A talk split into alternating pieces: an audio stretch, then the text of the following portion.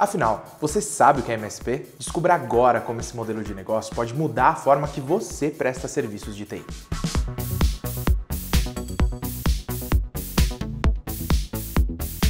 A prestação de serviços de TI está passando por uma revolução e o modelo break-fix já não atende às necessidades das empresas modernas. O MSP também é conhecido como provedor de serviços gerenciados, e esse conceito se baseia em uma nova filosofia de trabalho, que é voltada para a prevenção de riscos, diferente do modelo break-fix, em que as ações são tomadas somente quando surge um problema. O MSP ele tem um trabalho preventivo, ou seja, ele realiza um monitoramento contínuo de todos os ativos de tecnologia para garantir que nada inesperado vai acontecer. Inclusive, muitas empresas já buscam por MSPs com o intuito de realizar a terceirização da gestão de TI. E o diferencial é que o MSP utiliza softwares especiais para realizar o monitoramento dos seus clientes.